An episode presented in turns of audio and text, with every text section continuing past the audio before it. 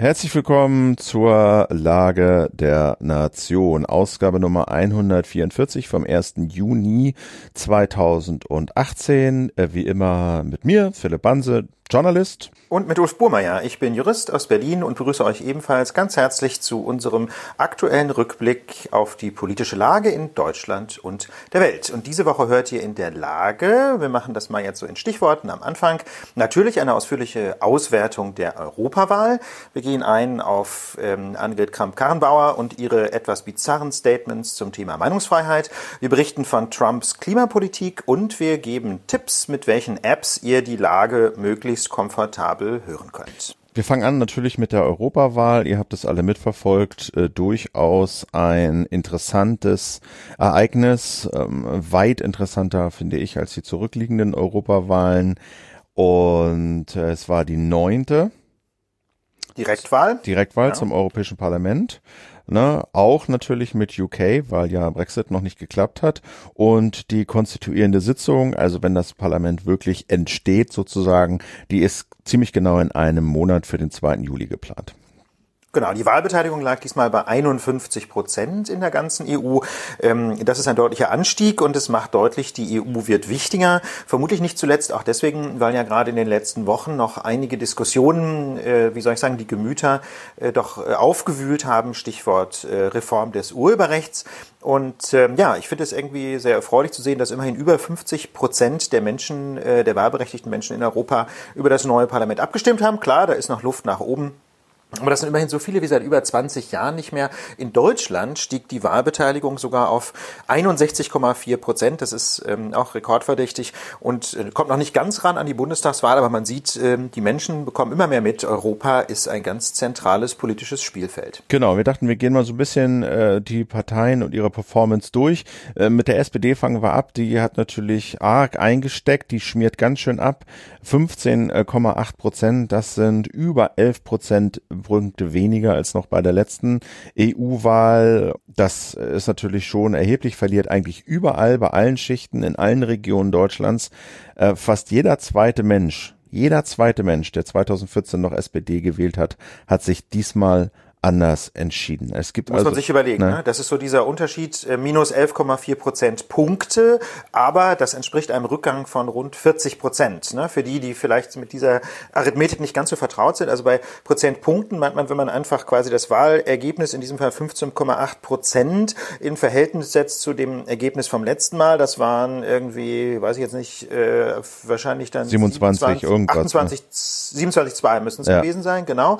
Ähm, das heißt, wenn man direkt so diese Prozentanteile addiert oder subtrahiert, dann spricht man von Prozentpunkten. Aber das entspricht eben einem Rückgang von rund 40 Prozent, weil eben 40 Prozent der Menschen, die 2014 noch SPD gewählt haben, dieses Mal eine andere Wahlentscheidung getroffen haben. Interessanterweise, das ergibt sich aus der sogenannten Wählerwanderung, also der Frage, ähm, was haben die Menschen äh, dieses Mal anders gemacht.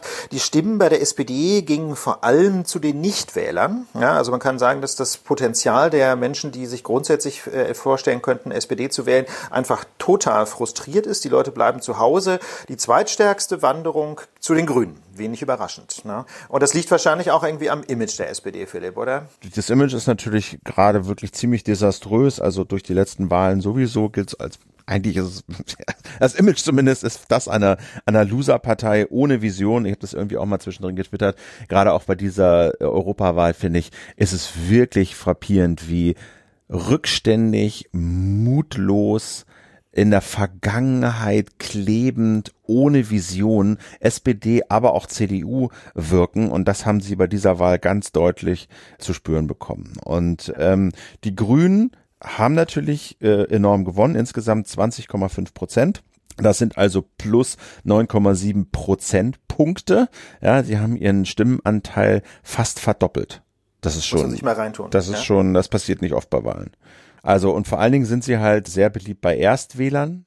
Und Erstwählerinnen auch. Oh, auch Erstwählerinnen, ne? da haben sie besonders stark gepunktet, legen aber auch bei Menschen über 70 um immerhin sieben Prozentpunkte zu. Und sie sind in drei Bundesländern, muss, muss man sich auf der Zunge zergehen lassen, in drei Bundesländern stärkste Kraft. Berlin, Hamburg und Schleswig-Holstein.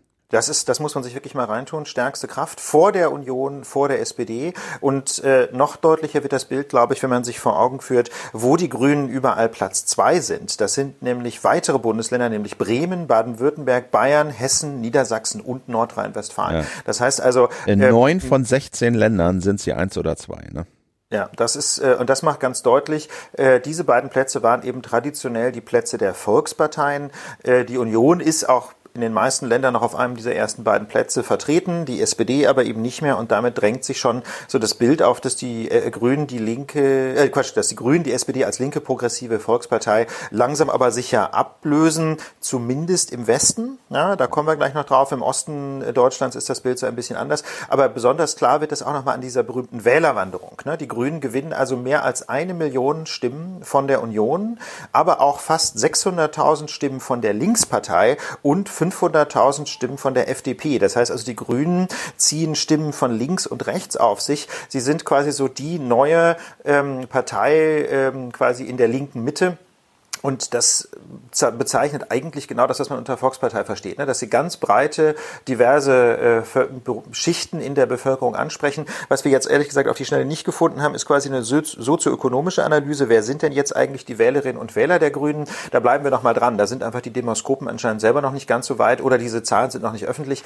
Ähm, aber das, äh, also erstmal die, wie gesagt, die Wählerwanderung spricht für eine neue Volkspartei. Aber die, ne, was natürlich eigentlich bei einer Volkspartei ein zweites Kriterium ist, ist eben so die Frage, wie soziale Diversität sind, ja, irgendwie. Ne? Genau, wie genau. breit sind die Kreise, ne, die so eine Partei anspricht, äh, von der sie gewählt wird ähm, oder von denen sie gewählt wird. Und das müssen wir noch mal weiter nachtragen. Aber der Eindruck ist doch ziemlich deutlich. Da habe ich auch nur so Argumente gelesen, so nach dem Motto, Prenzlauer Berg äh, würde ja Grün wählen und Prenzlauer Berg äh, sei ja nicht nur Besserverdiener. Also das äh, steht noch ein bisschen auf hölzernen Beinen. Also was ich da bisher so gelesen habe, das ist noch nicht so richtig valide. Aber ich denke doch, dass die Zahlen, die wir haben, durchaus auch dafür ein sehr bemerkenswertes grünes äh, Phänomen stehen. Die Frage ist, wie lässt sich das von der Europawahl auf äh, Bundestagswahlen etc. übertragen und wie wird das vor allen Dingen bei den Wahlen jetzt in den ostdeutschen Bundesländern aussehen, die im Herbst anstehen. Kommen wir nochmal zur CDU, CSU. 28,9 Prozent haben die bekommen. Massive Verluste, knapp minus sieben Prozentpunkte. Ja, also bei den Wählerinnen und Wählern äh, in der zweiten Lebenshälfte, sage ich mal, können sie die Stimmenanteile so halbwegs halten. Ja, aber eben nicht bei den Jüngeren. Und das ist das ganz große strategische Problem für die Union, denke ich. Die gibt so ein Bild, so ein bisschen so eine Rentnerpartei ab. Ne? Also Dobrindt hat das im Spiegel bestritten. Sie, er sagte, alles über 35 hätten sie zu, äh, Zuwächse gehabt. Aber das ist zumindest schon das Bild, äh, was sich da abgibt, sowohl inhaltlich, weil sie sowas wie Klimapolitik völlig verschlafen haben, aber eben auch, wenn man, das stand heute in der Süddeutschen auch ein Artikel, dass sie überhaupt kein Personal haben zum Beispiel, das sich mit Klimapolitik und und Umweltpolitik auskennt. Äh, äh, Annegret Kamm-Karrenbauer wurde wohl irgendwie gefragt bei irgendeiner Interview oder so, wer denn so die profilierten äh, Umwelt- und Klimapolitiker in der Union sein. Und da, da fiel ja erst nur einer ein, so ein Hinterbänkler, so irgendein so Minister aus irgendeinem Bundesland und dann hat ihr eine Mitarbeiterin noch einen Zettel zugeschoben und dann äh, äh, fiel ihr noch irgendein Abgeordneter äh, aus irgendeinem Landesparlament ein. Also da sind die auch extrem dünn aufgestellt. Das ist nicht nur ja. Image und Anschein. Und das ist, finde ich, einfach deswegen so interessant, weil sie ganz offensichtlich die letzten 20 Jahre gedacht haben, wir kommen wunderbar klar ohne profilierte Umweltpolitiker oder Politikerinnen. Ja, sie hatten ja welche. Also sie hatten ja, Töpfer war ja einer. Ja, das war aber bis Mitte der 90er. Genau, Norbert Röttgen war auch noch einer, der sich abgemüht hat. Altmaier war dann auch mal Umweltminister, da hat er so wahnsinnig viel nicht gerissen, aber er hat zumindest ein bisschen Wind gemacht. Aber danach war dann, äh, war dann Ebbe. Seitdem wird das alles von der SPD und anderen bespielt.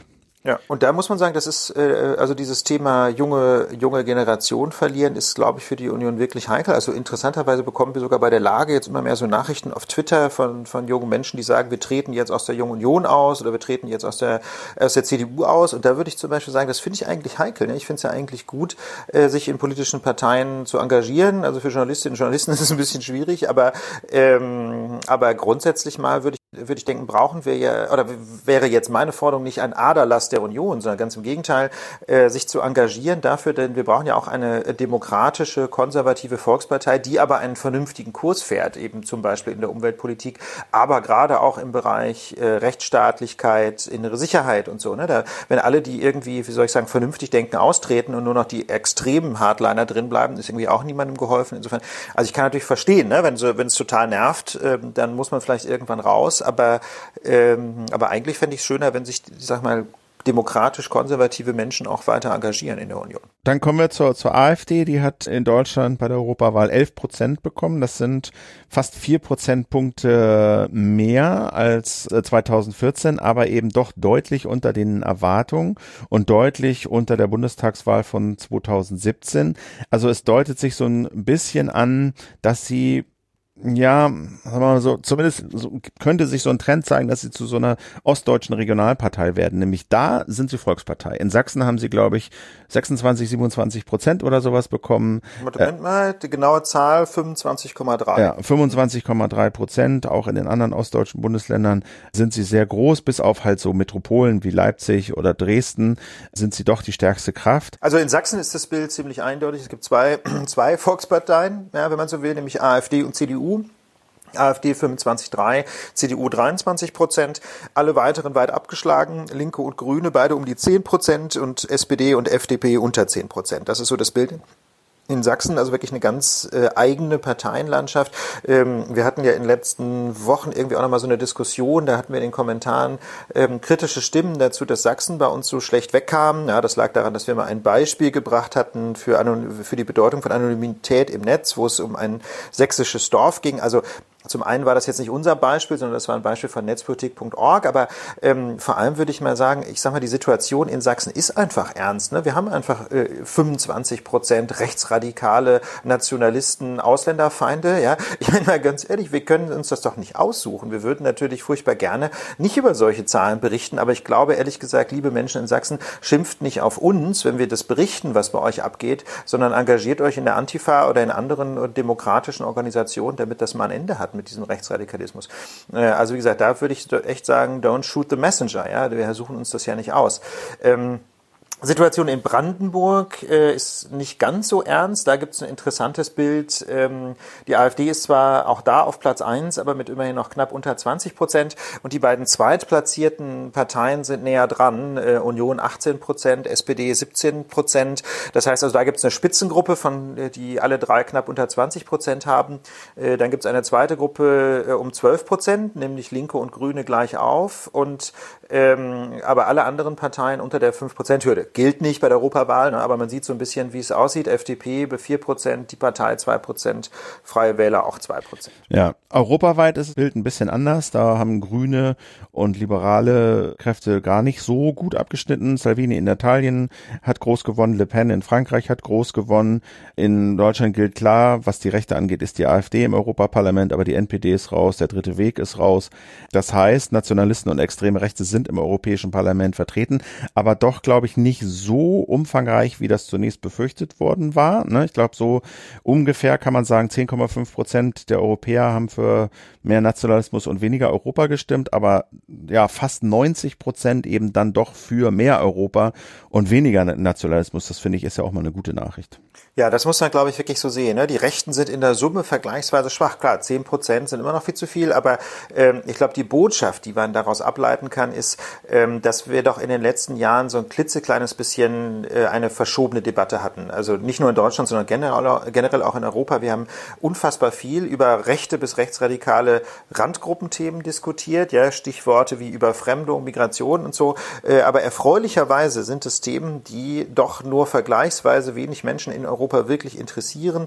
Ähm, und man sieht das ja auch in Deutschland. Ne? Die AfD wurde von den Medien unfassbar viel beachtet. Wir haben in der Lage uns schon mal die Frage gestellt, ob sie nicht auch gerade von den öffentlich-rechtlichen Medien so ein bisschen hochgesendet und hochgeschrieben worden sind. Aber eigentlich interessieren sich eben nur kleine Minderheiten für extrem rechte Ideen. Ne? Und man muss ja auch sehen, auch die Wähler dieser einer rechtsradikalen Partei sind nicht selbst notwendigerweise alle rechtsradikal. Da ist ja auch viel Protest dabei oder gerade in den neuen Bundesländern ein bisschen irgendwie ostdeutsche Befindlichkeit. Ne? Wir wollen jedenfalls mal hoffen, dass die nicht alle wirklich ausländerfeindlich ja. sind. Also ich fand, ich fand unterm Strich, um wenn man das Bigger Picture nimmt, ist es doch zu sehen, dass das äh, Klima zumindest in Deutschland das dominierende Thema war, was von den Volksparteien ja. komplett übersehen wurde und was sich Bahn gebrochen hat, wie, darauf kommen wir gleich noch zu sprechen, und dass die Rechten äh, zwar stark sind, aber insgesamt nicht so stark wie befürchtet und dass es in Deutschland vor allen Dingen einen Bruch zwischen Ost und West, zwischen und Stadt und Land und zwischen Alt und Jung gibt. Das kann man jetzt, sagen wir mal, als Bruch sehen und als Spaltung der Gesellschaft. Man kann es aber auch sehen als natürliche Pluralität weil die Interessen mitunter ja doch vielleicht ein bisschen unterschiedlich sind. Ja, das ist ja so ein bisschen der Witz in der Demokratie, ne? dass einfach ganz unterschiedliche Interessen sich auch widerspiegeln. Das ist ja auch gut so. Ja. Ich habe nämlich den Eindruck, dass in den letzten 10, 12, 15 Jahren so diese unterschiedlichen Interessen vielleicht auch unter den Teppich gekehrt worden sind und eine wirkliche Debatte damit auch nicht stattgefunden hat. Jetzt kann man das als Spaltung definieren oder man kann es als natürlichen Zustand einer pluralen Gesellschaft definieren. Die, die Frage ist, wie diese widerstrebenden Interessen und diese unterschiedlichen Gruppen miteinander umgehen, wie sie kommunizieren, ja, und so, solange es da einen, einen friedlichen kommunikativen Ausgleich gibt, der moderiert wird vom Staat und seinen Institutionen, finde ich das eine total normale und gute Sache. Problematisch wird's, wenn diese Spaltung in Anführungsstrichen eben zu gewaltsamen Auseinandersetzungen finden, wenn dann überhaupt keine Kompromissfähigkeit mehr herrscht und so, dann sind wir in einer, einer, einer problematischen Situation. Aber nur die Tatsache, dass es auf dem Land und in der Stadt und zwischen Jung und Alt Interessenunterschiede gibt, das finde ich ist erstmal kein Problem. Nö, das ist als solches, als solches denke ich kein Problem, liegt im Gegenteil, äh, denke ich, in der Natur der Sache. Und ähm, das es zeigt sich ja auch irgendwie die Leistungsfähigkeit eines demokratischen Systems, wenn ganz unterschiedliche Interessen und Vorstellungen jeweils abgebildet werden. Ne? Die Frage ist dann einfach immer, wie gut funktioniert diese Repräsentation? Ähm, und da äh, denke ich mal, sind einfach Verhältniswahlrechte, so wie wir es ja in Deutschland generell haben und wie es auch auf europäischer Ebene gilt, auch in Staaten, die sonst ein Mehrheitswahlrecht haben, einfach tendenziell überlegen, ne? weil sie es eben auch ermöglichen, äh, dass etwas schwächere Strömungen ähm, quasi im Parlament vertreten sind. Äh, das heißt also, diese Strömungen dann auch äh, quasi eine Stimme bekommen in der Volksvertretung. Und ähm, ja, insofern denke ich auch, ist das alles, alles andere als ein Warnsignal bisher. Wie geht's jetzt weiter? Konstituierende Sitzung des Europäischen Parlaments am 2. Juli. Dann ist natürlich die äh, spannende Frage, äh, wie wird die neue Kommission, EU-Kommission aussehen? Ist ja quasi so eine Art Regierung äh, der EU. So ein bisschen wie jeder Kommissar, Kommissarin hat so sein eigenes Ministerium und, und Chef des Ganzen ist halt der Kommissionspräsident oder eben vielleicht auch die Präsidentin. Da kommt man natürlich zur Frage, wie, wie bestimmt man den? Ganz genau, das ist die spannende Frage, ähm, denn da äh, treffen doch äh, jetzt nach dieser Europawahl ganz besonders hart, denke ich, unterschiedliche Vorstellungen aufeinander. Ähm, wir, sagt das Europaparlament, wir bestimmen den Kommissionspräsidenten und die Präsidentin. Insbesondere pocht nämlich das Parlament auf das Prinzip der Spitzenkandidaten. Das heißt, sie sagen, wir wollen eigentlich nur jemanden bewählen, äh, der oder die vorher auch Spitzenkandidat war oder Spitzenkandidatin bei der Europawahl, wobei man man dazu immer im Hinterkopf haben muss, das Parlament kann nicht einfach so wählen. Ja, es ist also nicht so wie im Bundestag nach einer Bundestagswahl, wo einfach ähm, der Bundestag äh, die Bundeskanzlerin oder den Bundeskanzler wählt, sondern in, diesem Fall bei, auf Europa ist es so, dass der Europäische Rat, ja, also der Rat der nationalen Regierungschefs, ähm, einen Kandidaten oder eine Kandidatin vorschlägt, der dann vom Europäischen Parlament bestätigt werden muss. Das heißt also, um Erfolg, äh, erfolgreich sein zu können, braucht man zunächst mal den Europäischen Rat hinter hinter sich, man muss die nationalen Regierungschefs überzeugen. Und wenn das geklappt hat, dann braucht man noch eine Mehrheit im Europäischen Parlament. Und das Parlament sagt nun eben, wir wollen eigentlich nur jemanden bestätigen, der quasi so demokratisch äh, gewonnen hat, ja, der also bei den Europawahlen schon als Spitzenkandidat oder Spitzenkandidatin aufgetreten ist und dort ähm, quasi sich zur Wahl gestellt hat äh, und entsprechend viele Stimmen auch auf sich vereinigt hat. Weil die stärkste äh, Fraktion die EVP ist, spreche da viel für Manfred Weber Weber von der CSU. Macron aus Frankreich will Weber verhindern. Er gilt ihm, glaube ich, so ein bisschen als unerfahren und, und hat wenig Charisma. Macron ist auch stinkig auf Berlin, auf, auf Deutschland, weil eben seine Ideen, ja, für Europa praktisch ignoriert wurden und auf wenig Widerhall gestoßen sind hier. Ja. Und hatten wir in der Lage, ne? Hatten wir in der Lage, haben wir ausführlich drüber geredet ja. und deswegen gehen da jetzt so ein bisschen, ist das jetzt so ein Poker? Wer setzt sich da durch? Was schlägt der Rat vor? Wem stimmt das EU-Parlament zu? Genau, und diese Lage ist so ein bisschen unübersichtlich. Ne? Eigentlich hätten EVP, Sozialdemokraten und Grüne eine Mehrheit im Parlament. Äh, die könnten also durchaus Manfred Weber äh, bestätigen, aber der hat bislang noch nicht mal eine Mehrheit im Europäischen Rat hinter sich. Und außerdem ist auch nicht so ganz klar, ähm, ob diese drei Fraktionen im, ähm, also Fraktion gibt es nicht so streng, aber ob diese Gruppen im Europäischen Parlament tatsächlich sich äh, hinter Weber vereinigen könnten. Ähm, der Kandidat der Europäischen Sozialdemokraten, Franz Zimmermanns, hat überhaupt keine Mehrheit hinter sich. Äh, und deswegen äh, ist die Lage eigentlich so ein bisschen unübersichtlich, aber vieles spricht derzeit dafür, dass wir in Zukunft es mit einer Kommissionspräsidentin zu tun haben könnten, nämlich mit Margrethe Vestager. Ähm, die kommt ursprünglich aus Dänemark, ist zurzeit ähm, Kommissarin ähm, für Wettbewerb. Das heißt also, sie versucht äh, auf europäischer Ebene das Kartellrecht durchzusetzen und ist damit sehr, sehr nah dran am Verbraucherschutz.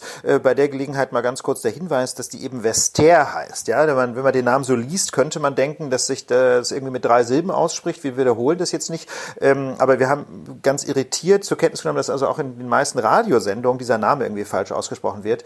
Ähm, kann man aber googeln, steht auch in der Wikipedia Vester. Ja, zwei Silben und auch der Vorname hat nur zwei Silben, nämlich Margrethe. So. Genau. Frau Vester gilt als Liberale, Philipp, ne? Genau, ist eine Liberale, kam auch gut mit Macron, der sie auch äh, empfohlen hat, ist eine Frau. Und ja, Spitzenkandidatin. Warum meinst du, hat sie Chancen? Ja, das die, die entscheidende Frage ist eben tatsächlich, ob sie Spitzenkandidatin ist. Ne? Das ist nämlich in ihrem Fall nicht so ganz einfach zu beurteilen. Also normalerweise würde man ja sagen, äh, jemand ist entweder Spitzenkandidat oder Spitzenkandidatin gewesen, ja oder nein. Klingt wie eine Schwarz-Weiß-Frage. Das Problem ist aber, in ihrem Fall ähm, dass sie nicht die alleinige Spitzenkandidatin des liberalen Lagers war, sondern ähm, mit einem Team von, ich glaube, acht Leuten.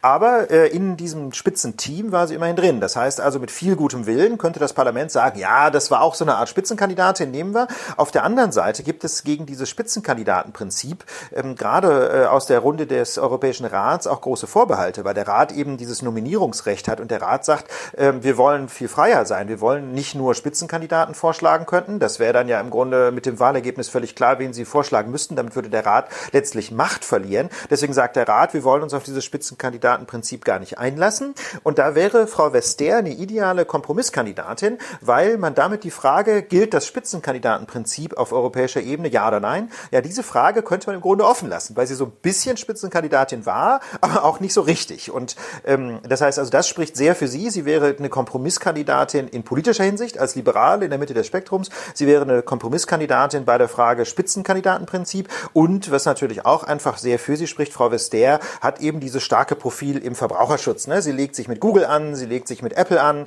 sie kämpft äh, gegen Monopole und ähm, damit ist sie für Grüne und Sozialdemokraten im Europäischen Parlament ganz sicher leichter zu akzeptieren als Manfred Weber, der eben letztlich ein vergleichsweise blasser Konservativer aus Bayern ist. Aber äh, trotzdem äh, muss ja auch Margarete Vester äh, vom Rat bestätigt werden. Und das heißt, Merkel oder vielleicht auch irgendwie AKK mischen da mit. Wie stehen die zu dem? Zu ihr? Ja, ja, das ist, ähm, das ist noch nicht so richtig klar. Also klar ist allerdings, dass Frau Merkel und auch AKK mit Manfred Weber nur so halbdicke sind. Äh, die haben jetzt also beide nicht so wahnsinnig viel Werbung gemacht für Weber.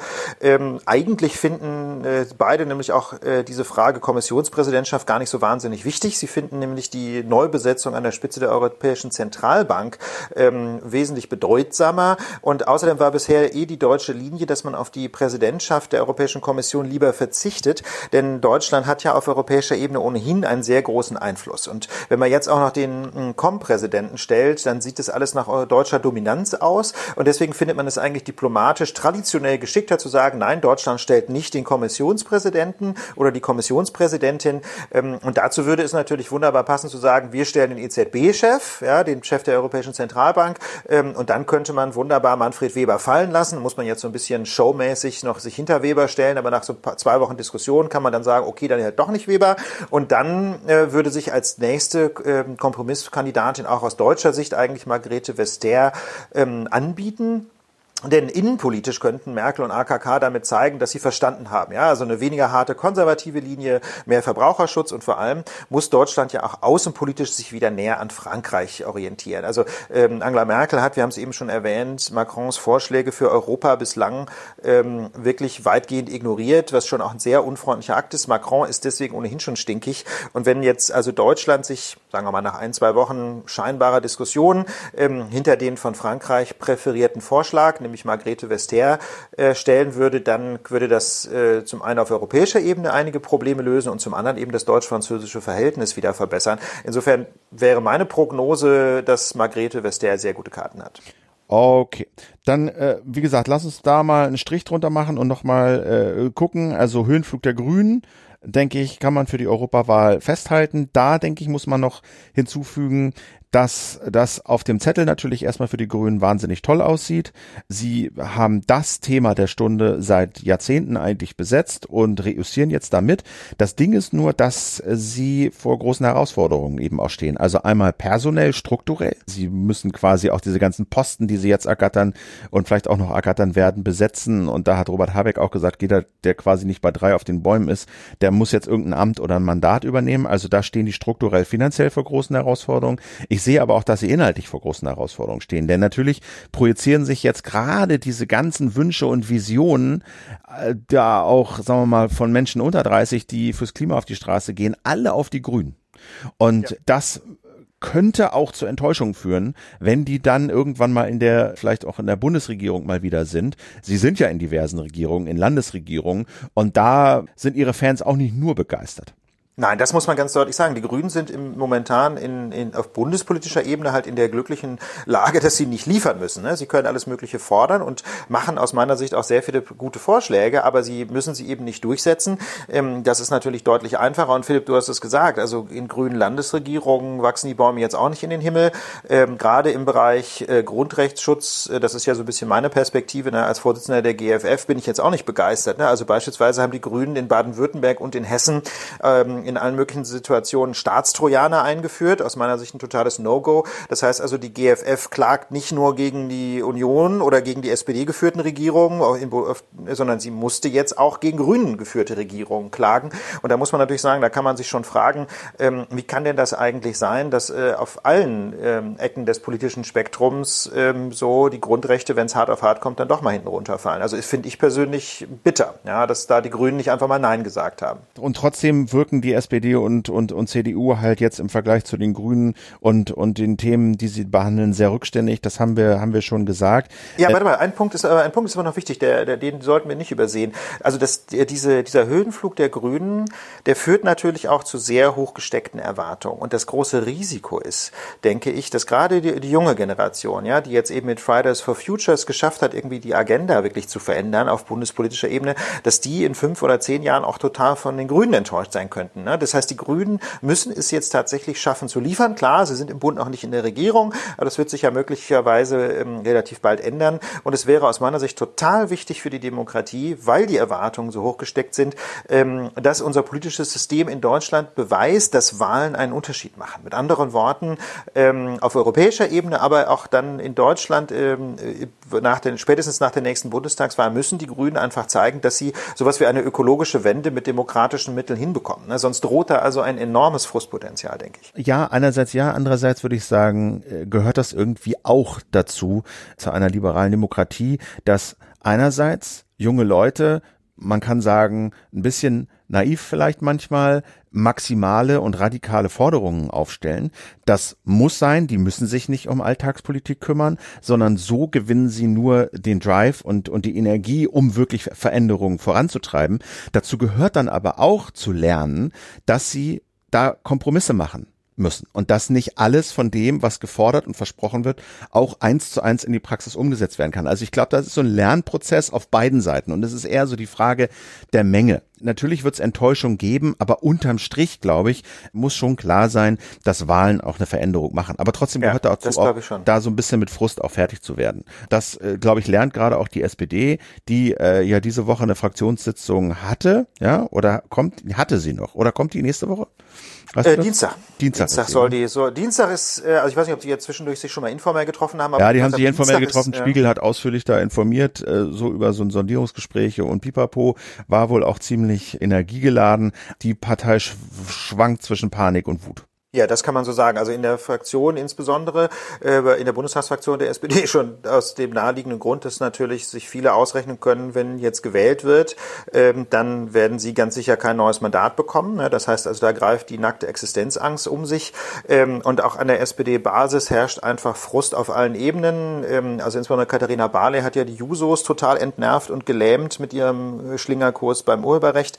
Das heißt, da ist es also teilweise, wie man so hört, sehr schwer gefallen, überhaupt noch noch die Wahlkampfstände zu besetzen. Ähm, Katharina Barley soll ja selber gut gekämpft haben. Ja, da wurde uns nach der letzten Lage äh, vorgeworfen, wir hätten sie zu kritisch gesehen. Da kam also dann gerade von vielen Sozis so, nein, sie hat, hat auch gut gekämpft. Mag ja sein, aber wenn die Botschaft unterm Strich nicht stimmt, ähm, dann kommt da auch so richtig nichts bei raus. Äh, aber momentan kritisiert sich die äh, Kritik vor, äh, oder konzentriert sich die Kritik vor allem auf äh, Andrea Nahles. Die will sich nämlich nach diesen schlechten Wahlergebnissen jetzt schon am Dienstag in der Fraktions Sitzung der SPD-Fraktion zur Neuwahl stellen obwohl diese Neuwahl normalerweise noch gar nicht angestanden hätte. Und das hat jetzt auch enge Freunde von Adriana Nahles total entnervt, ja, weil so ein bisschen das Gefühl entsteht, sie will jetzt die Fraktion quasi zwingen, ihr nochmal das Vertrauen auszusprechen, ähm, obwohl die Leute im Grunde alle total sauer sind. Also niemand hat Lust, Andrea Nahles irgendeinen Gefallen zu tun. Auf der anderen Seite zwingt sie jetzt mit dieser, ähm, mit dieser vorgezogenen Abstimmung genau dazu. Bisher gibt es keine Gegenkandidaten, aber da ist eben der Frust so groß, also dass da äh, überhaupt nicht zu kalkulieren ist, was passiert. Also wenn da jetzt noch ein Gegenkandidat ähm, quasi den Finger hebt, dann äh, ist, halte ich persönlich alles für möglich. Ja, also auch ein Putsch gegen Andrea Nahles.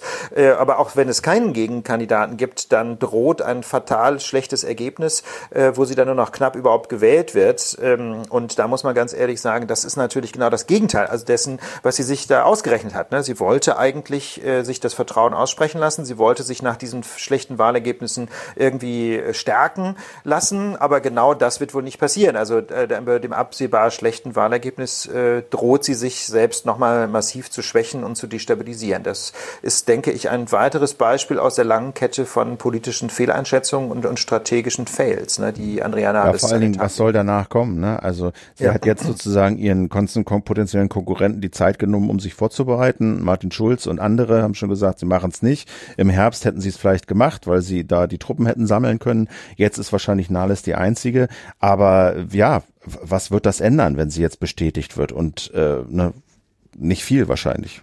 Nicht viel. Also jedenfalls wird es äh, in jedem Fall ein schwaches Ergebnis werden und damit ist sie ganz sicher nicht gestärkt. Äh, insofern man, man wieder wieder mal, ja, wie so oft steht man davor und fragt sich, warum? Ja, warum zum Geier hat sie das getan? Zum Abschluss vielleicht dieses Kapitels äh, noch ein Zitat, was Yuval Harari im Spiegel äh, abgegeben hat im Interview. Also das ist so israelischer Historiker und Philosoph. Sein Buch Eine kurze Geschichte der Menschheit, die hatte ich auch schon mal hier äh, empfohlen. Und er wird zitiert quasi im Spiegel mit den Worten, die ja das Modell der liberalen Demokratie stärken sollen. Er sagt zwar, das ist in der Krise und es ist angegriffen, dieses Modell, aber er sagt, wenn wir defensiv bleiben, überlassen wir die Debatte den antiliberalen Kräften, die die Menschen mit Angst vor Terrorismus und Einwanderung und Verschwörungstheorien füttern. Das Wichtigste und leider auch das Schwierigste ist, eine positive Vision für die Zukunft zu entwickeln. Wenn es diese Vision nicht gibt, entsteht ein Vakuum. Das Vakuum wird mit nostalgischen Fantasien über die Vergangenheit gefüllt. Und ich finde, dafür ist diese Wahl ein ganz gutes Beispiel. CDU und SPD haben es eben nicht geschafft, so eine Vision zu formulieren. Haben wir in der Lage auch tausendmal gesagt. Die Grünen haben es, in Ansätzen, besser als die anderen jedenfalls und wurden jetzt von den Wählern äh, belohnt. Und ich finde, es ist halt auch Fridays for Future und äh, den ganzen YouTubern gelungen, die, die, die Diskussion wegzu Ablenken von diesen rückwärtsgewandten Themen hin zu der Frage, wie wollen wir leben, wie soll es anders werden? Und dafür ist diese Wahl ein ganz gutes Beispiel. Und dann, wenn das nämlich gelingt, ist nämlich so eine liberale Demokratie, wie wir sie haben, auch das beste Modell, weil sie einfach wahnsinnig flexibel ist und mit verschiedenen äh, Strömungen gut umgehen kann. Und wenn es eben andere und neue Strömungen gibt, dann ist es eben in der Lage, da auch das Ruder umzulegen. Und dafür ist diese Wahl ein gutes Beispiel. Ja, und da finde ich, lohnt sich auch mal der Blick in die Vereinigten Staaten. Ne? Das ist ja eine Demokratie, die es inzwischen im Prinzip weitgehend unverändert seit über 200 Jahren gibt und das, obwohl es da wirklich strukturelle Defizite gibt in dieser Demokratie. Ich will jetzt wirklich nicht alles in den Himmel loben, aber immerhin kann man sagen, äh, dass es dieses Regierungssystem seit über 200 Jahren geschafft hat, eine breite Mehrheit der Bevölkerung hinter sich zu versammeln, ähm, was immerhin dazu geführt hat, dass es keine Revolutionen gab ne? und auch keine nennenswerten revolutionären Tendenzen. Es gab eine große Krise, das war der Bürgerkrieg ähm, in den 1860er Jahren, aber äh, auch das war im Kern ja eigentlich keine Krise der amerikanischen Demokratie, sondern ähm, das war ja, wie man weiß, der Konflikt ähm, um die Frage der Sklavenhaltung. Ne? Mit anderen Worten, äh, das ist ein schönes Beispiel dafür, wie ein demokratisches System sich doch, wie gesagt, trotz aller ähm, Probleme, die, die, die es da gibt, konstruktiv ähm, als sehr, sehr widerstandsfähig. Erwiesen. Gerade in Krisen. Ne? Gerade, ja, gerade auch in Krisenzeiten. Ja. Okay, kommen wir zum nächsten Thema. AKK versus Rezo haben wir mal in die Überschrift geschrieben, wie sich aktuell die politische Kommunikation verändert. Äh, wir haben ja in der vergangenen Woche ausführlich über das Rezo-Video ähm, gesprochen und auch darüber, dass sich äh, angesichts der Kritik gerade aus der Union gegen Rezo ähm, knapp 100 YouTuber mit ihm solidarisiert haben. Ja, im Grunde so eine Art YouTube-Version eines offenen Briefs ähm, ins Netz gestellt haben. Und man muss schon sehr deutlich sagen, die Union kam ganz bestimmt nicht gut weg in diesem Video, aber sie hat sich in dieser Woche mit ihren weiteren Reaktionen auf Rezo und die anderen YouTuber selbst nochmal richtig tief reingeritten. Und da hören wir jetzt erstmal einen O-Ton von Annegret Kramp-Karrenbauer, Vorsitzende der CDU. Als die Nachricht kam, dass sich eine ganze Reihe von YouTubern zusammengeschlossen haben, um einen Aufruf zu starten, äh, Wahlaufruf gegen CDU und SPD habe ich mich gefragt, was wäre eigentlich in diesem Land los, wenn eine Reihe von, sagen wir, 70 Zeitungsredaktionen zwei Tage vor der Wahl erklärt hätten, wir machen einen gemeinsamen Aufruf, wählt bitte nicht CDU und SPD. Es wäre klare Meinungsmache vor der Wahl gewesen. Und ich glaube, es hätte eine muntere Diskussion in diesem Land ausgelöst. Und die Frage stellt sich schon mit Blick auf das Thema Meinungsmache, was sind eigentlich Regeln aus dem analogen Bereich und welche Regeln gelten eigentlich für den digitalen Bereich, ja oder nein? Das ist eine sehr grundlegende Frage, über die wir uns unterhalten werden. Und zwar nicht nur wir in der CDU und mit der CDU, sondern ich bin mir ganz sicher, in der gesamten medienpolitischen und auch demokratietheoretischen Diskussion der nächsten Zeit wird das eine Rolle spielen. Also das Erste, was sie ja macht, ist, sie macht den Vergleich zu Zeitungen. Ja, also ja. wenn sich 70 Zeitungen zusammengetan hätten, dann wäre das Meinungsmache gewesen und hätte eine Diskussion ausgelöst. Ich ja. kann da erstmal nichts Problematisches dran erkennen.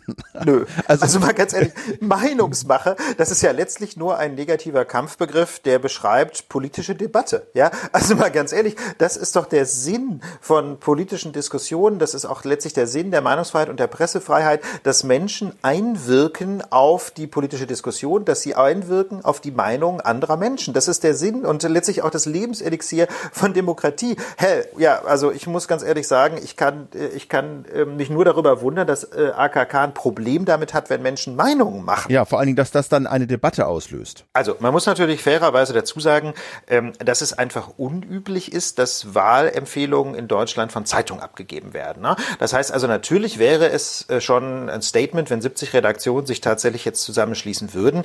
Aber äh, man darf, glaube ich, nicht aus dem Blick verlieren, dass das völlig legal wäre. Also natürlich dürfen Zeitungen auch in Deutschland Wahlempfehlungen abgeben. Haben sie auch schon mal gemacht, ja. Financial Times Deutschland, eine Zeitung, die es nicht mehr gibt, die haben sich, glaube ich, mehrmals einmal für die FDP und ich will nicht genügen. Auch schon mal für die Grünen, meine ich. Für die Grünen weiß ja. ich nicht. Aber das haben die durchaus gemacht, ja. Ja, kann man machen. Und in den Vereinigten Staaten zum Beispiel ist es völlig normal. Also äh, die, die meisten Zeitungen ähm, entscheiden sich vor Präsidentschaftswahlen für einen Kandidaten oder eine Kandidatin und geben eine klare Wahlempfehlung ab. Das, ähm, das erwarten da die Leserinnen und Leser zum Beispiel auch von den Zeitungen. Mit anderen Worten, selbst eine solche Wahlempfehlung, so unüblich sie derzeit in Deutschland sein mag, wäre völlig legal und wäre wirklich wahrlich kein Fall für eine für ein Bedürfnis nach politischer Regulierung. Ähm, und deswegen ist auch dieses Argument so bizarr bizarr, ja, was dann vom, zum Beispiel von einem der digitalpolitischen Sprecher irgendwie oder netzpolitischen Sprecher der Union kam, Tankred Schipanski, der dann meinte, ja, ja, also äh, Leute, ähm, offline ist das ja schon geregelt und wir müssen diese Regeln jetzt im Grunde nur auf die Online-Welt übertragen und da muss man sagen, sorry, Kollege, ähm, du weißt leider einfach nicht, was in deinem eigenen Politikfeld los ist. Das finde ich total erschütternd, ja. Es gibt einfach schon offline keine Regeln, die es eben diesen berühmten 70 Redaktionen verbieten würden, eine Wahlempfehlung abzugeben und deswegen gibt es auch nichts aus der Offline-Welt in die Online-Welt zu übertragen und aus meiner Sicht, Philipp, ich weiß nicht, wie du das siehst, aus meiner Sicht zeigt das im Grunde nur die Hilflosigkeit der Union äh, im Umgang äh, mit Online-Medien, oder? Ja, das, ja, mit Online-Medien ja, genau. Also das haben wir letzte Woche ausführlich äh, debattiert. Das ist ja in der CDU auch mittlerweile durchgesickert äh, und das sehen sie ja auch selber so, dass sie da völlig überfordert waren und keine Ahnung hatten, wie sie darauf reagieren sollten. Aber ich glaube, ich glaube, also äh, wie soll man das sagen? Also ähm, die Frage ist ja, ob sie tatsächlich Zensur meint. Also ich ne, ich würde ja sagen, was sie da geredet hat, ist ziemlicher Mumpitz, also weil es weil es völlig normal wäre, wenn sich Zeitungen zusammenschließen. Das wäre völlig geregelt. Das ist auch offline nicht verboten. Meinungsmache ist auch nicht illegal, sondern im Gegenteil eher gewünscht. Und dass sie jetzt da Regeln einfordert, da haben dann viele gesagt, meint sie Zensur. Und ich, ich kann mir das nicht vorstellen. Ich glaube, es ist einfach Hilflosigkeit. Und das macht natürlich ihre Figur nicht besser, dass sie sich nicht so weit unter Kontrolle hat, die Situation zu analysieren, zu sehen, dass sie schlecht dastehen, aber dann nicht so impulsiv irgendwie so unzusammenhängenden Irrsinn zu fabulieren, wie sie das da gemacht hat, der einfach überhaupt ja. kein Fundament hat. Ja. Nee, das ist, das würde ich auch so sehen. Ich meine mal ganz ehrlich, auf Kritik, ja, in welchem Medium auch immer, mit dem Ruf nach mehr Regulierung zu reagieren, ne? das kommt halt einfach ganz furchtbar undemokratisch rüber. Das ist so ein bisschen so schlechter Verlierer und damit steht man automatisch im Abseits. Das will einfach niemand. Also ganz egal, ob man jetzt Rezos Kritik inhaltlich für berechtigt hält oder nicht, ganz sicher will man nicht, dass solche Kritik nicht mehr geäußert werden kann. Ne? Da sind es wahrscheinlich selbst die allermeisten Unionsanhänger der Meinung, nee, also verbieten muss man das jetzt ganz sicher nicht. Ähm, insofern steht sie da einfach schlecht da und, und diese Debatte, die dann äh, sich ange äh, oder entzündet hat an diesem Statement, die macht für mich auch noch ein zweites Problem deutlich, ähm, nämlich so eine gewisse Unsouveränität, wenn man sich verrannt hat. Weißt du? Philipp, wenn man jetzt mal so einen Quatsch rausgehauen hat und die Kritik wirklich aus allen Rohren kommt und aus allen Richtungen, dann kann man doch eigentlich auch mal sagen, okay Leute, da ich war frustriert, da sind die Pferde mit mir durchgegangen, das war Quatsch, selbstverständlich ja. wollen wir nicht YouTube regulieren, ja. oder? Man muss, ich glaube, glaube, da müssen wir einfach in unserer politischen Kultur auch wieder lernen, einfach mal zurückzurudern. Weißt du? Also ich meine, mein persönlicher Eindruck ist, vielleicht ist das auch ein bisschen überspitzt, aber mein persönlicher Eindruck ist, es wird immer nur alles bekräftigt, bekräftigt, bekräftigt, bis man irgendwann zurücktreten muss. Weißt du? Und das ist doch irgendwie auch Quatsch. Man muss doch auch einmal im politischen Diskurs sagen können, okay, war eine Idee, habe ich mich verrannt, war Quatsch äh, und jetzt äh, nehme ich zurück und dann gehen wir zur Tagesordnung über, oder? Diese Äußerung von AKK ist ja nur ein Symptom. Die ist ja ein Symptom für die Verunsicherung, aber eben auch ein Symptom, glaube ich, für einen größeren Wandel in unserer Gesellschaft. Also natürlich äh, wird dann immer gleich, sagen wir mal, ein neues 68 heraufbeschworen. Das passiert, glaube ich, immer dann, haben sie auch im Spiegel jetzt im Titel noch mal ein bisschen auseinandergenommen, wenn, sag mal, die Hoffnung keimt, dass sich endlich etwas ändern soll am, am bestehenden Status quo. Das ist aufgekommen, als die Atomkraft äh, und die Friedensdemonstrationen der 80er Jahre äh, durch die Gegend zogen. Da war dann vom neuen 68 die Rede, auch wenn das so ein bisschen natürlich auch davon gespeist war. Aber als Attack irgendwie Anfang der, äh, der Nullerjahre gegen die Globalisierung auf die Straße ging, war von neuen 68 die Rede. Als Occupy-Bewegung Bewegung irgendwie in der Finanzkrise auf die Straße ging, war vom neuen 68 die Rede.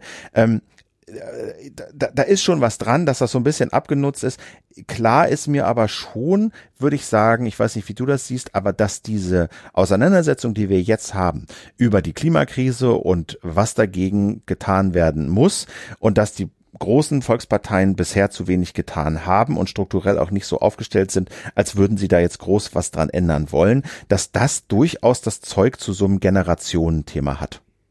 Ja, das hat es, äh, und das ist, äh, denke ich, auch zugleich das Warnzeichen, Philipp, denn ähm, ich finde es erschreckend, dass gerade so große Volksparteien wie Union und SPD, die ja eigentlich auch so das Selbstverständnis haben, ja, dass sie tief verwurzelt sind in allen Kreisen der Bevölkerung, dass die das, dass die so ganze Themen verpennen. Ja, dass die also sowohl die Digitalisierung verpennen, als auch ähm, das Bedürfnis nach einer ökologischen Wende in unserer marktwirtschaftlichen Ordnung. Ne? Dass diese beiden Themen einfach nicht in ihrer Bedeutung erkannt haben und dass es deswegen überhaupt zu so einem Generationenkonflikt gekommen ist. Ne? Also bei den 68ern hatte das ja auch sehr viel zu tun mit einer Neubewertung ähm, quasi des Faschismus in Deutschland. Das heißt also, das war für ganz viele Menschen, die eben äh, den Faschismus selbst erlebt haben, vielleicht sich auch mit schuldig gemacht haben, natürlich einfach ein großes Identitätsproblem. Ja, quasi mit der eigenen Vergangenheit ins Gericht zu gehen. Und da muss man sagen, ähm, sind die Herausforderungen heute doch in gewisser Hinsicht viel kleiner. Also zu erkennen, dass, äh, dass es so nicht weitergehen kann mit dem Klimawandel, das, äh, das setzt ja eigentlich nicht so wahnsinnig voraus, dass man sich mit äh, eigenen Fehlern ähm, kritisch auseinandersetzt. Da müsste man ja eigentlich nur die politischen Präferenzen ändern. Und insofern finde ich es umso überraschender, ähm, dass das bislang ähm, nicht gelingt, äh, oder jedenfalls in breiten Kreisen, in den beiden großen Volksparteien oder Ex-Volksparteien nicht gelungen ist, ähm, diese Themen als wichtig zu erkennen und dann auch zu setzen politisch. Ja, und auch wirklich die Konsequenzen daraus zu ziehen. Denn das meine ich mit mutlos. Denn es braucht natürlich schon ein bisschen Mut, früher aus der Kohle auszusteigen. Wirklich ja. dem CO2 einen Preis zu geben, einen Systemwandel einzuläuten. Weißt du, ja. nicht nur hier ein bisschen und da ein bisschen, sondern fundamentale Weichenstellungen äh, vorzunehmen und sich gegen Auto- und Energielobbyisten und auch die Lobbyisten und die Flügel in der eigenen Partei durchzusetzen und ja. wirklich einen Richtungswechsel substanziell tiefgreifend einzuleiten und das System so umzubauen, dass es nachhaltig funktioniert und CO2-Ausstoß bestraft wird und nachhaltiges Transportieren, Wirtschaften belohnt wird. Da brauchst schon Mut. Und der ist nicht da. Und deswegen hat sich diese Wut aufgestaut und die haben es halt jetzt zu tun, die Volksparteien, mit einer Generation, die mehr oder weniger 20 Jahre in so einem Kommunikationsbootcamp zugebracht haben, die genau wissen, wie man mit diesen Medien, die wir jetzt haben, kommuniziert, wie man da kollaboriert, wie man agitiert und wie man da auch seine Leute sammelt und auf die Straße bringt. Und da stehen ja. die Volksparteien natürlich reichlich blöd da. Und ich glaube, äh, äh, Klima ist ist nicht das einzige Thema, was da demnächst auf sie zuschwimmt, sondern diese Generation, die hat und auch noch andere Themen. Den geht's um Bildung, den geht's um Infrastruktur, den geht's auch um eine andere Form des Zusammenlebens, um Solidarität, um Geschlechterverhältnisse etc. Und da ist Klima jetzt nur so das erste große Ding. Ja, und da werden aber noch viel mehr Themen, die alle anderen so ein bisschen unterm Teppich mit sich transportieren, hervorgeholt werden und auf die politische Agenda gedrückt werden. Und das haben diese Bewegungen geschafft. Fridays for Future, äh, diese YouTuber etc., die haben es geschafft, dieses Agenda-Setting zu ändern. Das habe ich vorhin schon gesagt, weg von diesen alten Themen, die wirklich nur rechte Randgruppen eigentlich äh, äh interessieren. Hin Migration, Flüchtlingskrise, die sogenannte. Ne? Hin ja. zu den mhm. Themen, die unsere Zukunft wirklich bedeutsam machen und für unsere Zukunft und unser Leben bestimmend sind. Und äh, äh, Sascha Lobo hat das im Spiegel auch geschrieben, dass er den Eindruck hat, diese Parteien, äh, FDP, aber auch vor allen Dingen SPD und CDU, leben halt in einem Land, was es so nicht mehr gibt. Das ist auch was anderes als 68. Es sind eben nicht nur Jugendliche oder, oder junge Leute, sondern ich zähle mich dazu. Ich bin froh, dass es diese Bewegungen gibt. Und, und, und froh, dass sie unserer Generation 40, Mitte 40, 50, sagen wir mal, ein bisschen Feuer unterm Arsch machen, weil wir es nicht hingekriegt haben. Und diese Generation sich jetzt vielleicht nicht mehr so viel im Kopf machen muss um Arbeitsplätze, weil es Arbeitsplätze ohne Ende gibt, Jobs ohne Ende. Und sie können sozusagen ihre Energie und ihre Wut auf die Straße bringen und Veränderungen bewirken. Da bin ich eher dankbar. Und es gibt ja Parents for Future und Scientists for Future und Omas for Future.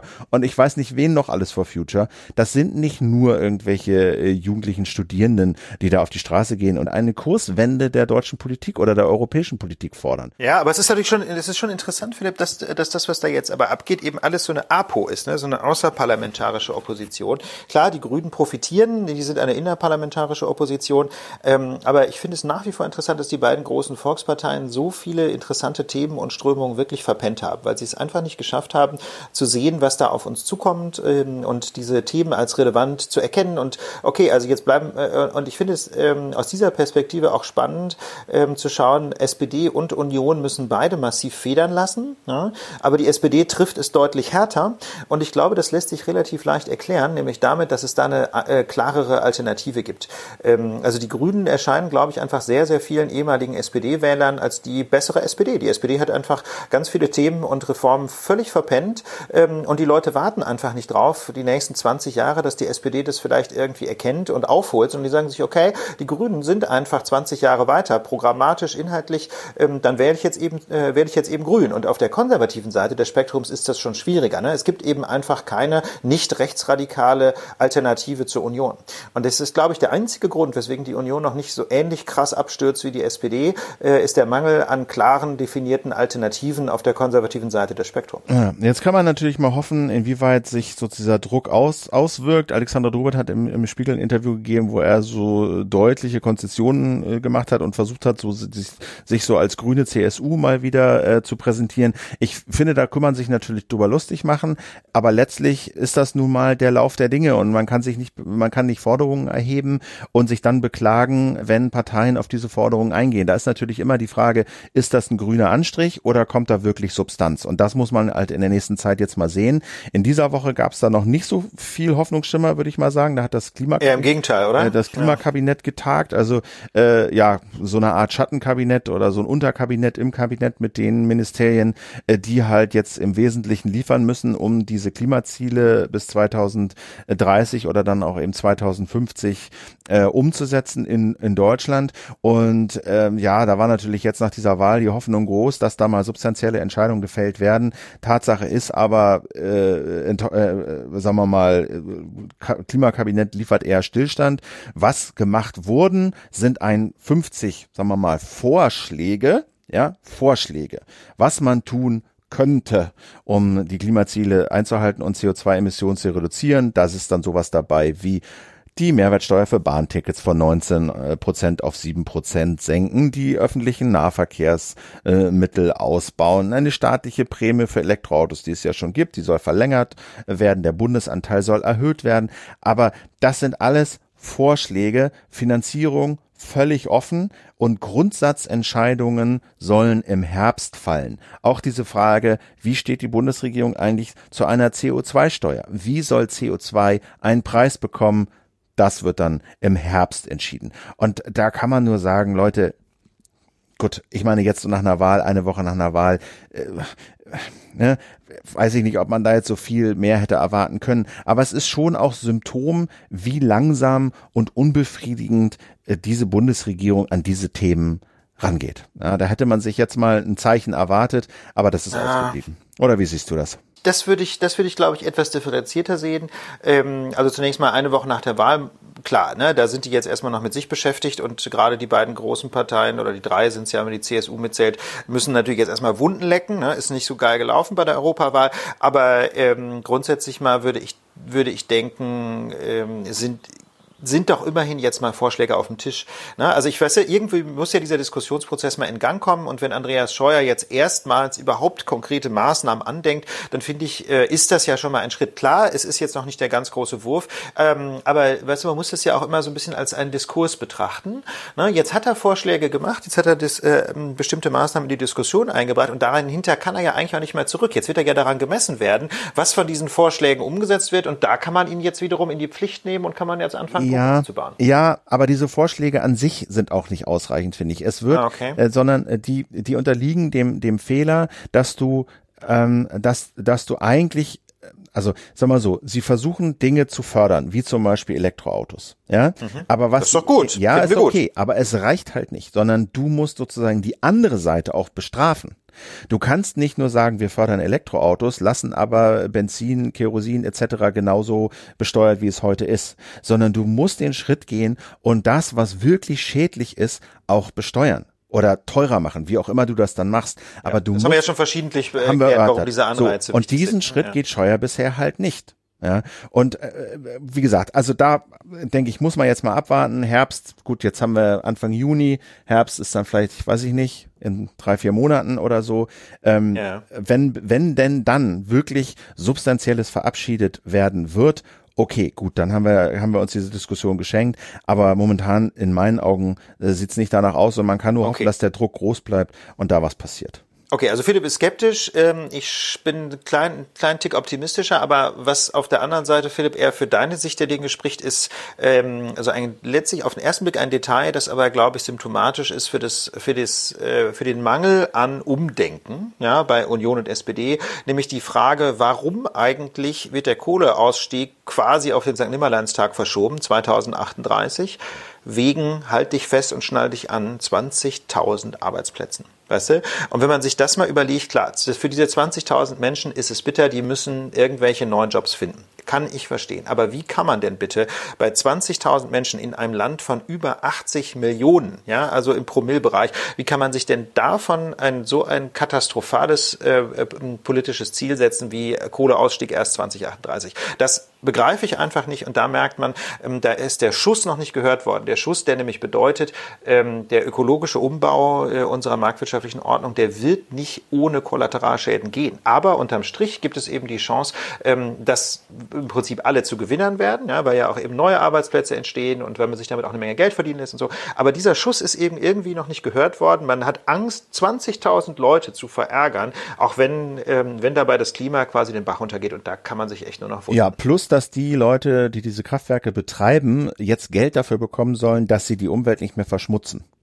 Ja, eigentlich müsste es ja andersrum sein. Steht auch kein Mensch. Wieso sollen dafür Steuergelder Wieso sollen die werden? Geld dafür bekommen, dass sie ihre Kraftwerke abstellen? Das ist auch so ein Denkfehler.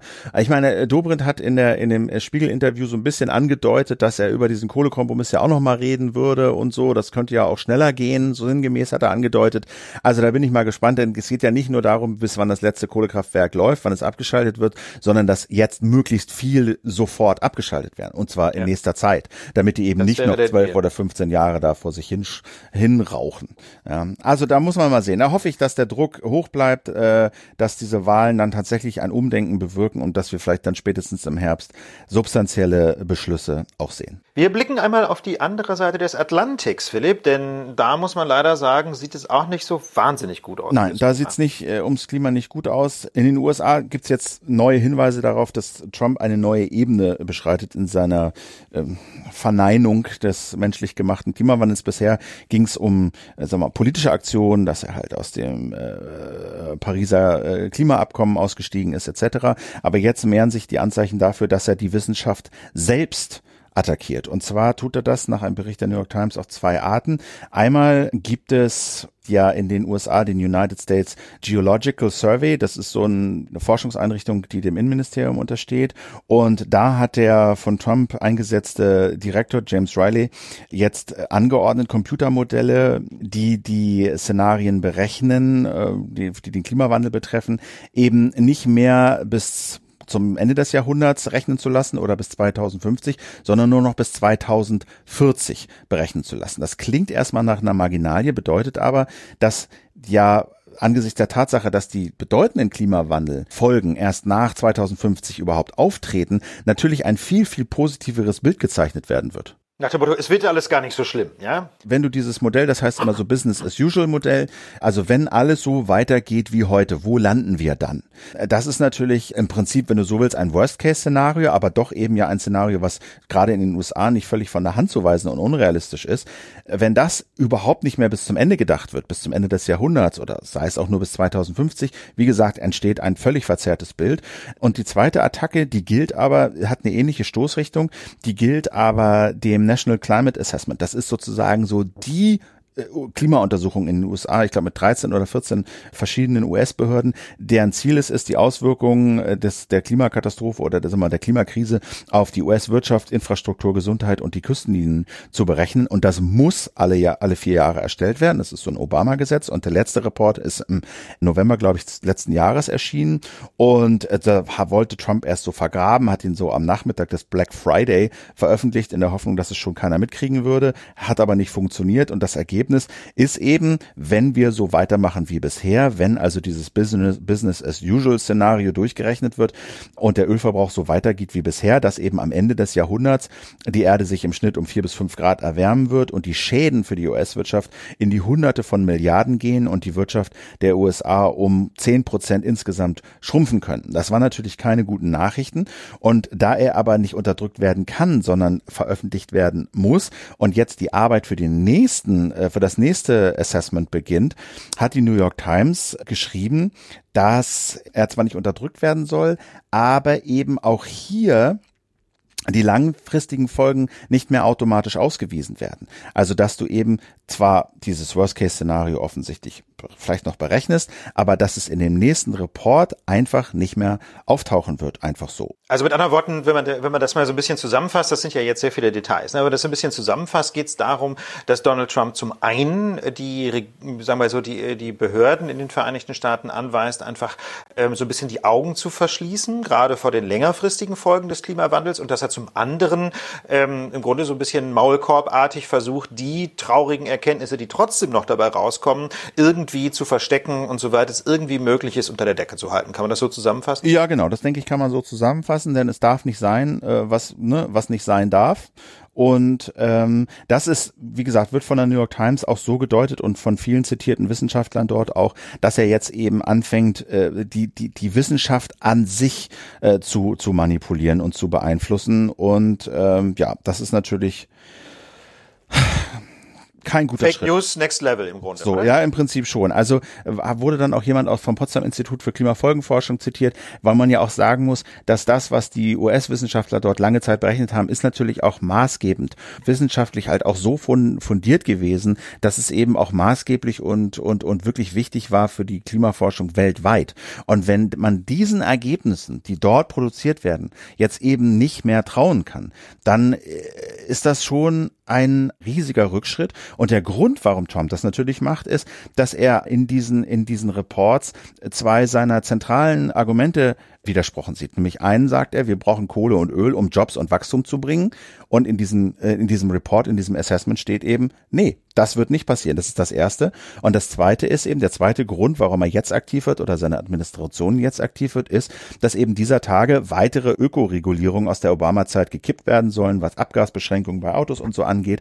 Und die Kläger gegen diese Deregulierung der Ökogesetzgebung. Diese Kläger, die werden natürlich dieses, äh, dieses Climate Assessment heranziehen und argumentieren, hey, eure eigene Regierung, eure eigene Administration kommt in diesem Report zu dem Schluss, dass die Wirtschaft schrumpfen wird, dass riesige Schäden entstehen. Warum dereguliert ihr diesen Sektor? Warum kippt ihr diese Gesetze, die genau diese Folgen verhindern sollen? Und äh, da ist die Befürchtung der Trump-Administration eben, dass sie vor Gericht schwer argumentieren werden können, wenn diese Assessments so aussehen, wie sie aussehen. Und deswegen wollen sie die weichspülen. Das sind einfach Fake News Next Level. Ne? Er schafft sich im Grunde jetzt äh, quasi wissenschaftlich falsche Fakten selber, nachdem er bislang einfach nur stumpf gelogen hat. Das ist genau. schon heftig. Die Kritik an Donald Trump in den Vereinigten Staaten äh, reißt natürlich nicht ab. Äh, und ein ganz besonders wie soll ich sagen, berufener und fundierter Kritiker ähm, ist der ehemalige FBI-Sonderermittler Mueller. Und der hat sich in dieser Woche geäußert und im Grunde, da muss man schon sagen, ähm, durch die Blume angedeutet, er würde sich eigentlich ein Impeachment, also ein Amtsenthebungsverfahren gegen Donald Trump wünschen, oder? Kann man das so zusammenfassen? Äh, genau, das kann man so zusammenfassen. Und da äh, ist das wirklich ganz interessant. Ich spiele auch mal ein, zwei O-Töne, weil es auch so ein Lehrstück in politischer Sprache ist. Denn wenn man es sich anhört, klingt das alles auf den ersten Blick wie, ja, kennen wir schon, stand auch in seinem Report, aber äh, die New York Times hat dann auch mal äh, sozusagen zwischen den Zeilen gelesen und das übersetzt, was Müller da gesagt hat. Und da kommt dann substanziell politisch doch was ganz anderes um die Ecke.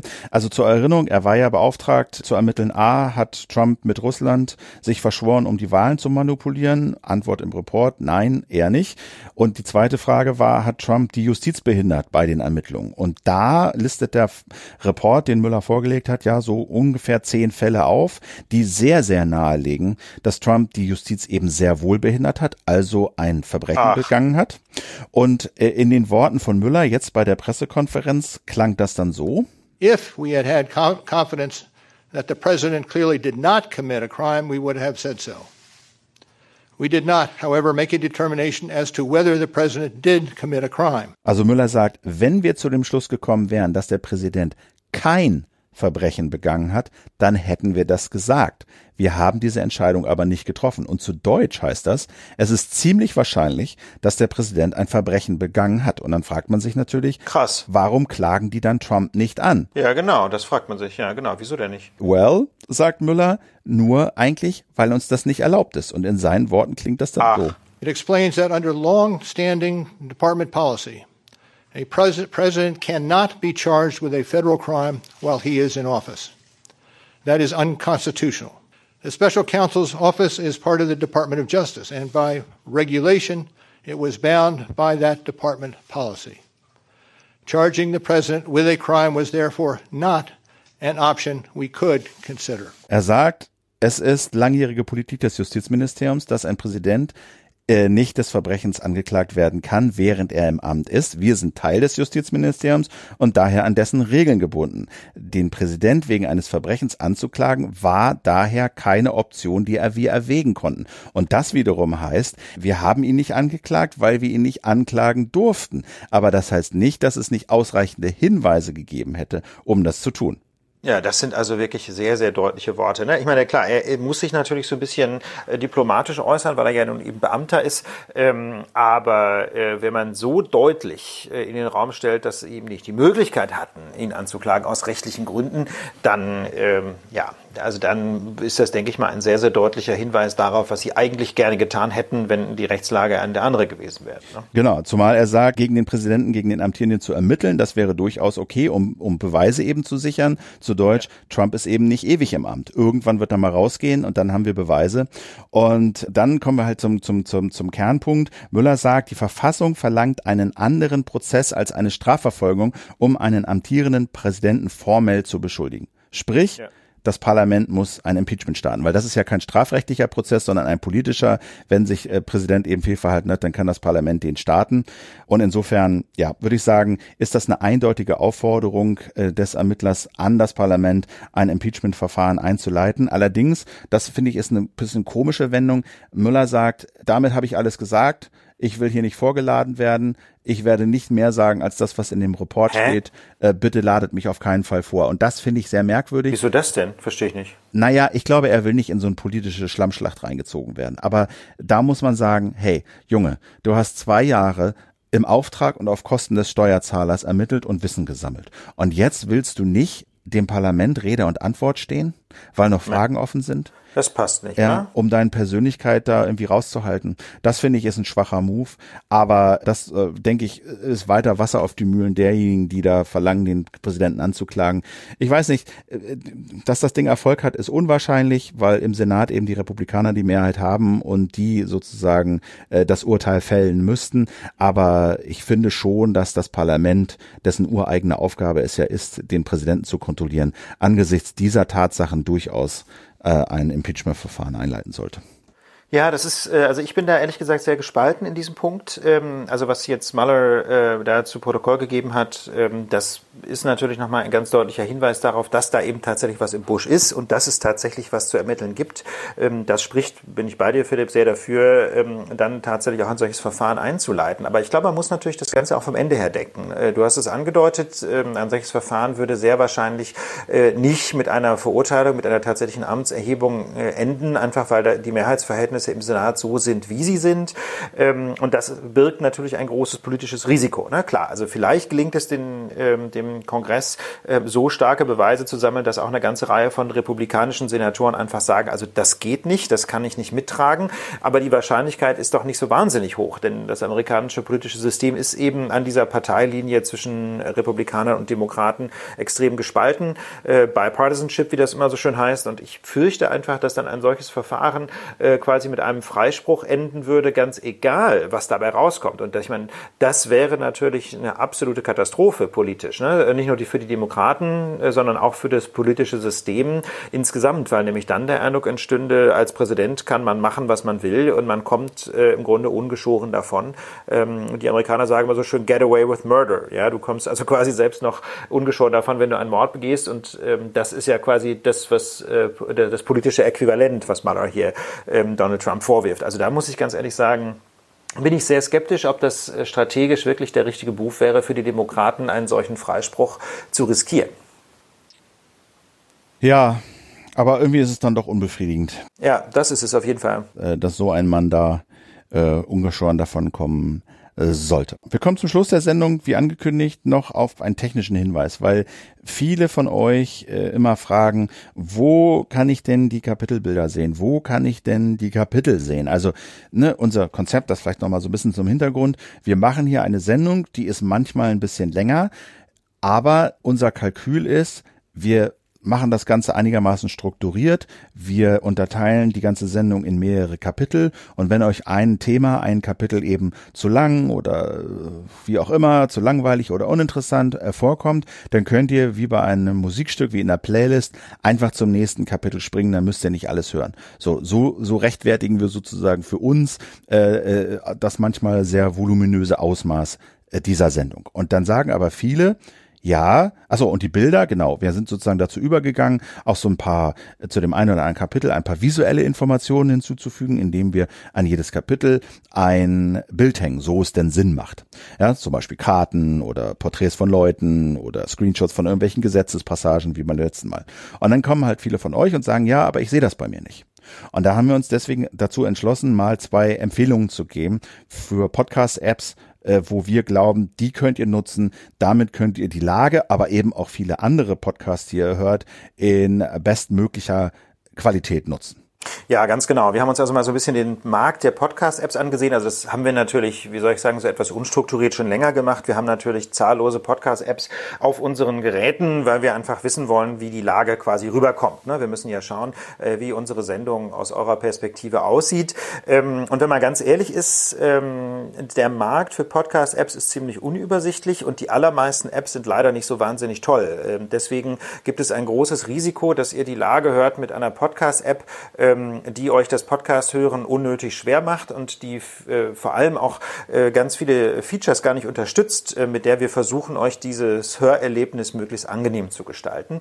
Ähm, und wie gesagt, deswegen versuchen wir es mal mit Empfehlungen. Diese sind natürlich notwendigerweise subjektiv. Ja, also natürlich geht es um die Frage, gefällt uns die App? Haben wir so das Gefühl, damit kann man gut die Lage hören. Aber wir haben auch objektive Kriterien und zwar insbesondere werden die Lage-Features unterstützt. Ja, also lädt die ähm, App die Lage von den richtigen Download-Links runter, äh, werden diese Kapitelmarken angezeigt, mit denen man von Thema zu Thema springen kann und werden die Bilder unterstützt. Und wenn man mal diese Features und diese Kriterien anlegt, ähm, dann ist das Ergebnis ziemlich eindeutig für iOS. Also für Apple-Geräte gibt es äh, eine App, die total herausragt aus dem Markt. Äh, das ist Overcast, ähm, eine App, die von einem Entwickler aus den Vereinigten Staaten, Marco Arment, entwickelt wird. Äh, der eine oder andere kennt ähm, den vielleicht noch von Instapaper. Das war auch so eine App, die er vor vielen Jahren entwickelt hat. Und Overcast ist seit einigen Jahren so seine Haupt-App, die er am aktivsten entwickelt. Ähm, und die ist aus unserer subjektiven Sicht wirklich so die mit Abstand komfortabelste App, aber sie unterstützt eben auch alle iOS-Features wahnsinnig übersichtlich und sie ist außerdem auch noch kostenlos. Also denken wir, wenn man ein Apple-Gerät einsetzt, ist Overcast eindeutig die App, die man verwenden sollte, ähm, weil, wie gesagt, praktisch, kostenlos. Man kann allerdings Marco Arment unterstützen. Es gibt so eine Art freiwilliges Abo, im Grunde so ähnlich wie bei der Lage auch. Ne? So wie wir Küchenstudio Plus haben, wo man uns unterstützen kann mit 5 Euro im Monat, ähm, so kann man das auch bei Overcast für iOS machen. Ähm, viele, wissen wir, hören uns mit der Original-App von Apple. Die ist okay, muss man sagen, unterstützt aber eben viele Funktionen Animation nicht, äh, die Bilder werden gar nicht angezeigt Doch. und die Kapitel Doch. werden angezeigt ja. allerdings? Ja. Hat Also aber, ich klappt aber irgendwie nicht so richtig zuverlässig bei mir. Vielleicht, vielleicht das Aber- nicht, aber ich, ich, ich, äh, also ich sehe sie schon, aber ich kann sein, dass es nicht ganz zuverlässig ist, ja. Aber es ist halt ein bisschen unübersichtlich, die Kapitel sind manchmal ein bisschen schwer zu finden und so. Also das ist immer auch eine Geschmacksfrage. Aber wenn mit, wenn ihr, wenn ihr mit Overcast, sagen wir mal, wenn ihr das installiert und damit nicht völlig, äh, sagen wir, mal, überfordert seid oder so, dann ist das auf jeden Fall eine App, mit der man die Lagefeatures gut sehen kann. Wie ist das mit Android? Oh, Android, das muss ich ganz ehrlich sagen, das war richtig krass. Ähm, Ich habe also locker ein Dutzend Android-Apps ausprobiert und da merkt man halt einfach sehr deutlich, äh, wozu das führt, wenn es keine richtige Qualitätskontrolle gibt. ne? Also es wird ja häufig kritisiert, Apple äh, hat eine Art Zutrittskontrolle vor dem iOS App Store, guckt sich die Apps an, ob die funktionieren. Ähm, Das hat natürlich was mit einer Beschränkung des Angebots zu tun, aber es, man sieht jetzt eben jedenfalls für den Podcast-Markt auch sehr deutlich, äh, wie diese Apple-Kontrolle, ähm, wenn sie fehlt, äh, eben sich auf die Qualität auswirkt. Aber Apple ne? Kontrolliert Android- doch nicht die Funktionalität, die checken doch nicht, ob eine Podcast-App gut ist und funktioniert. Na, na klar, wenn, die, wenn das UI eine Katastrophe ist, dann wird es im Zweifel nicht zugelassen. Ähm, also das ist eben genau das Ding. Äh, Das Qualitätsniveau ist bei den Android-Apps drastisch schlechter als bei den iOS-Apps. Fand ich persönlich irritierend. Man kann natürlich jetzt sagen, hey, ich nutze Android auch weniger im Alltag. Äh, Vielleicht bin ich einfach mit den Android-Konventionen nicht so gut vertraut, will ich nicht ausschließen. Aber jedenfalls, also generell haben unsere Android-Freunde etwas schwieriger. Wir haben ehrlich gesagt nur eine einzige App gefunden, die alle Features der Lage unterstützt. Ähm, Die heißt Pocket Casts. Ähm, kostet allerdings auch 4 Dollar, wahrscheinlich auch 4 Euro.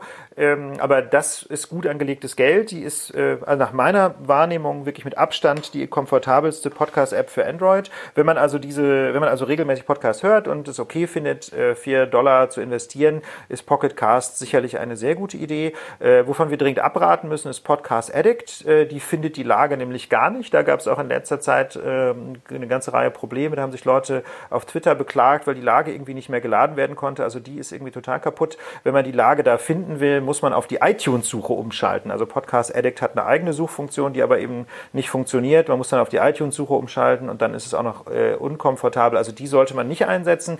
Ähm, auch noch okay, ja, wenn man also Pocket Casts nicht kaufen möchte, ähm, ist eine App namens AntennaPod. Ja, AntennaPod, äh, die ist auch relativ übersichtlich, kann auch Kapitelmarken. Die Bilder hat sie mir nicht angezeigt, aber damit kann man noch ganz gut arbeiten. Also das sind so die beiden Varianten für Android. Kostenlos wäre AntennaPod, wenn man ein bisschen Geld in die Hand nehmen will, Pocketcasts. Ähm, und das wären unsere Tipps. Overcast für iOS und die gerade genannten beiden Apps für Android.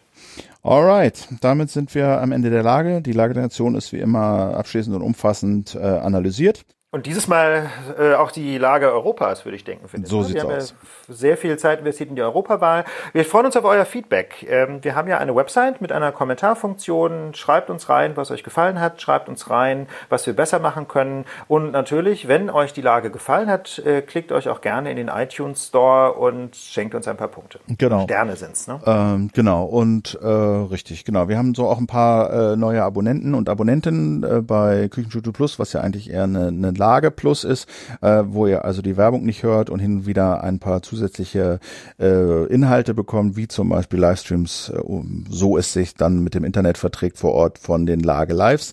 Da freuen wir uns natürlich auch äh, drauf und äh, wir bemühen uns auch, das ein bisschen äh, auszubauen, ähm, bei was die Lage Live-Übertragung angeht. Dazu dann aber demnächst mehr. Und in dem Sinne würde ich sagen, danke fürs Zuhören und wenn ihr mögt, bis nächste Woche. Auf bald. Ciao. Tschüss.